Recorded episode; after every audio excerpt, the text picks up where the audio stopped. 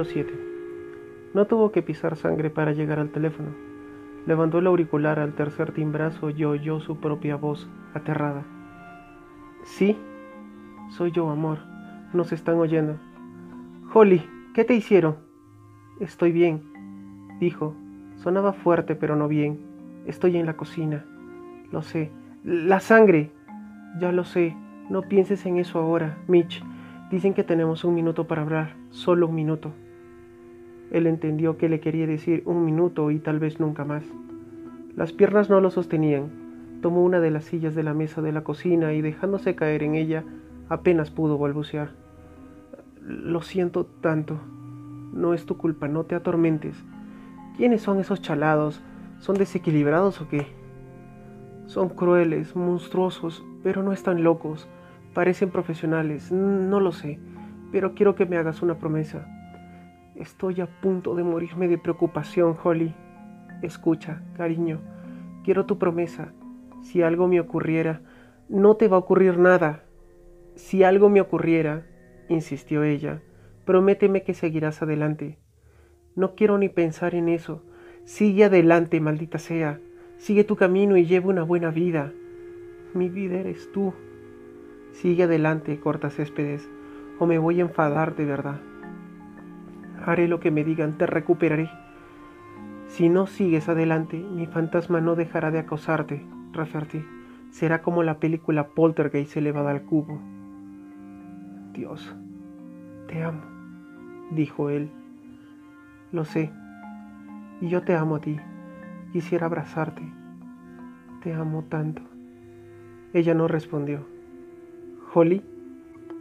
El silencio lo galvanizó, haciendo que se levantara de su silla. Holly, ¿me oyes? Te oigo, céspedes, dijo el secuestrador con el que había hablado antes. Hijo de puta. Entiendo tu ira. Eres una basura.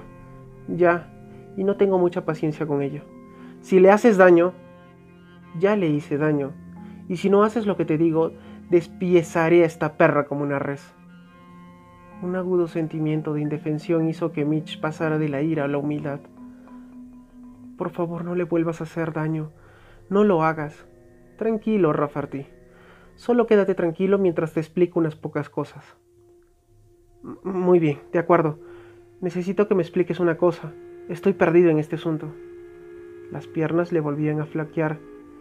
En lugar de volver a sentarse en la silla, retiró un plato roto con el pie y se arrodilló en el suelo. Por algún motivo se sentía más cómodo de rodillas que en la silla. En cuanto a la sangre, dijo el secuestrador, la derribé de un bofetón cuando quiso resistirse, pero no le hice ningún daño. Toda esa sangre, eso es lo que te estoy diciendo. Le pusimos un torniquete en el brazo hasta que una vena se hinchó, le clavamos una jeringa y sacamos cuatro tubos de sangre, como hacen los médicos cuando necesitan hacer un análisis. Mitch apoyó la frente en la puerta del horno. Cerró los ojos y procuró concentrarse. Le embadurnamos las manos de sangre e hicimos que dejar esas huellas. Salpicamos un poco en las encimeras, en los armarios. La rociamos por el suelo. Es una escenografía, Rafferty. Para que parezca que la asesinaron allí. Mitch era la tortuga que ahora arrancaba de la línea de salida, mientras que el del teléfono era la liebre, ya a mitad de camino de la larga carrera. Mitch no podía darse prisa, no sabía qué hacer, ignoraba a qué se enfrentaba. ¿Escenografía? ¿Por qué? Si te pones nervioso y acudes a la policía, nunca se tragarán el cuento del secuestro. Verán esa cocina y creerán que la mataste. No les conté nada. Ya lo sé. Con lo que hiciste al que paseaba el perro me di cuenta que no tenéis nada que perder. Supe que no podía meterme con vosotros. Solo se trató de una pequeña garantía adicional, dijo el secuestrador. Nos agrada estar seguros. Falta un cuchillo de los que tienes a la vista en tu cocina. Mitch ni se molestó a verificar la aseveración. Lo envolvimos en una de tus camisetas y en unos vaqueros tuyos. Todo quedó manchado con la sangre de Holly. Estaba claro que eran profesionales, tal como ella dijo. Ese paquete está escondido en tu casa, continuó el secuestrador. No te será fácil encontrarlo. A los perros de la policía sí. Ya veo de qué va esto. Así lo supuse. No eres estúpido. Por eso tomamos tantas precauciones. ¿Y ahora qué? Explícame todo esto de una manera que lo entienda. Aún no. En este momento la emoción te domina, Mitch. Eso no es bueno. Si no controlas tus emociones, es posible que cometas un error. Estoy lúcido, le aseguró Mitch, aunque el corazón le seguía dando saltos y el torrente de su propia sangre le retumbaba en los oídos. No puedes cometer errores, Mitch, ni siquiera uno solo, de modo que quiero que te tranquilices. Como te dije, cuando estés con la cabeza serena, discutiremos esta situación. Te llamaré a las seis. Siempre de rodillas, Mitch abrió los ojos y miró su reloj. Faltan más de dos horas y media. Aún llevas la ropa de trabajo. Estás sucio. Date una buena ducha caliente. Te sentirás mejor. ¿Me estás tomando el pelo? En cualquier caso, debes tener un aspecto más presentable. Dúchate, cámbiate y después deja la casa. Ve a otro lugar, el que sea. Solo asegúrate de que tu móvil tenga la batería bien cargada. Preferiría guardar aquí. Eso no sería bueno, Mitch. Mires donde mires, la casa está llena de recuerdos de Holly. Se te pondrán los nervios de punta. Necesito que te domines. Sí, muy bien. Una cosa más. Quiero que oigas esto. Mitch supuso que haría gritar a Holly de dolor otra vez, para dejar claro cuán incapaz era él de protegerla. No lo hagas, pero en lugar de oír a Holly, escuchó dos voces grabadas, claras sobre un leve siseo de fondo. La primera voz era la suya. Nunca había visto asesinar a un hombre. Uno nunca se acostumbra. Me imagino que no. Es peor cuando se trata de una mujer.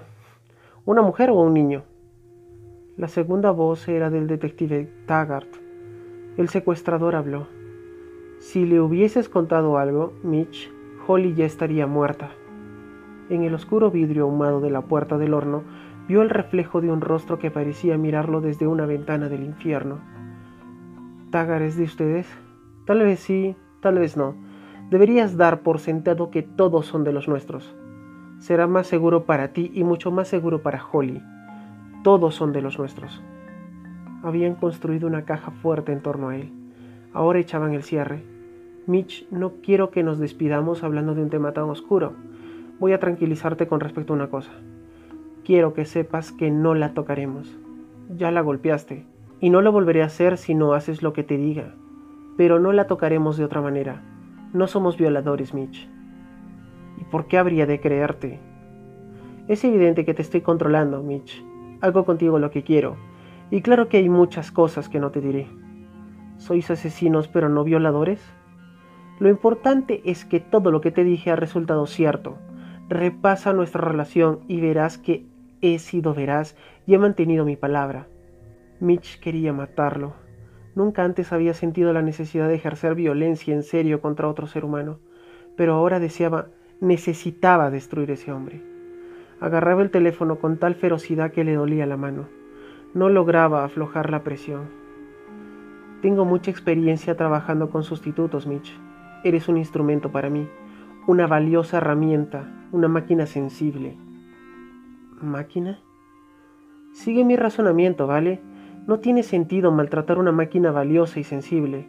No me compraría un Ferrari para después no cambiarle el aceite ni lubricarlo. Al menos soy un Ferrari. Mientras yo sea quien te maneje, Mitch, nunca te presionaré para que hagas algo que exceda tu capacidad.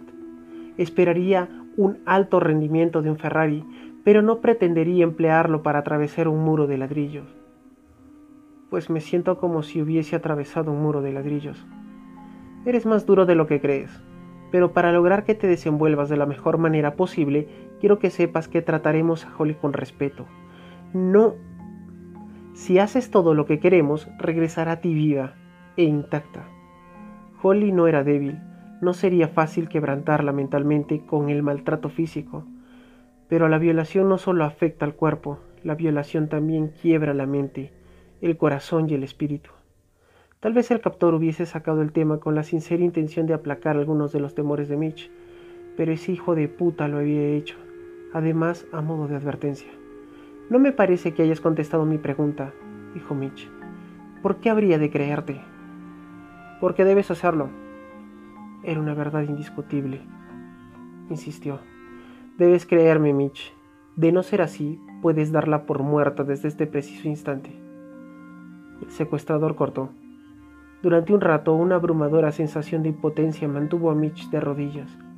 Al fin, una grabación de voz de una mujer con el tono condescendiente de una profesora que no termina de estar cómodo con los niños, le pidió que colgara el teléfono. En vez de hacerlo, dejó el auricular en el suelo. Desde allí un pitido continuo lo urgió a que obedeciera la sugerencia de la operadora. Siempre de rodillas, volvió a apoyar la cabeza contra la puerta del horno y cerró los ojos. Su mente era un caos. Imágenes de Holly, remolinos de recuerdos fragmentarios que daban vueltas, impresiones angustiosas lo atormentaban. Algunos recuerdos eran buenos, dulces, pero lo torturaban igual, porque sabía que tal vez fuese lo único que le quedaría de ella. Miedo e ira, arrepentimiento y pesar. No sabía lo que era la pérdida de un ser querido. Su vida no lo había preparado para eso. Pugnó por calmarse mientras presentía que había algo que podía hacer por Holly. Allí mismo y en ese momento, si lograba acallar su miedo y pensar, no tenía que esperar las órdenes de los secuestradores. Podía hacer algo importante por ella ya mismo. Podía actuar para ayudarla. Podía hacer algo por Holly. Las rodillas, mucho tiempo apoyadas en las baldosas de cerámica, comenzaron a dolerle. La incomodidad física despejó su mente poco a poco.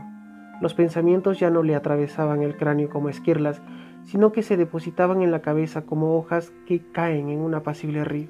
Podía ser algo valioso por Holly, y aquello que podía ser estaba justo por debajo de la superficie, flotando casi al alcance de su capacidad de percepción de sus preguntas.